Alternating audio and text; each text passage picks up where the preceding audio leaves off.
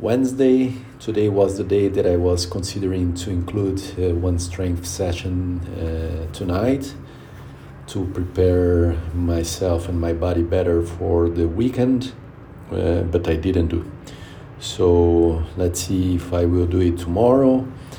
And I'm also uh, considering the idea to have my body uh, more prepared for the tennis, which I would like to increase a bit in terms of intensity and volume. Let's see how it goes.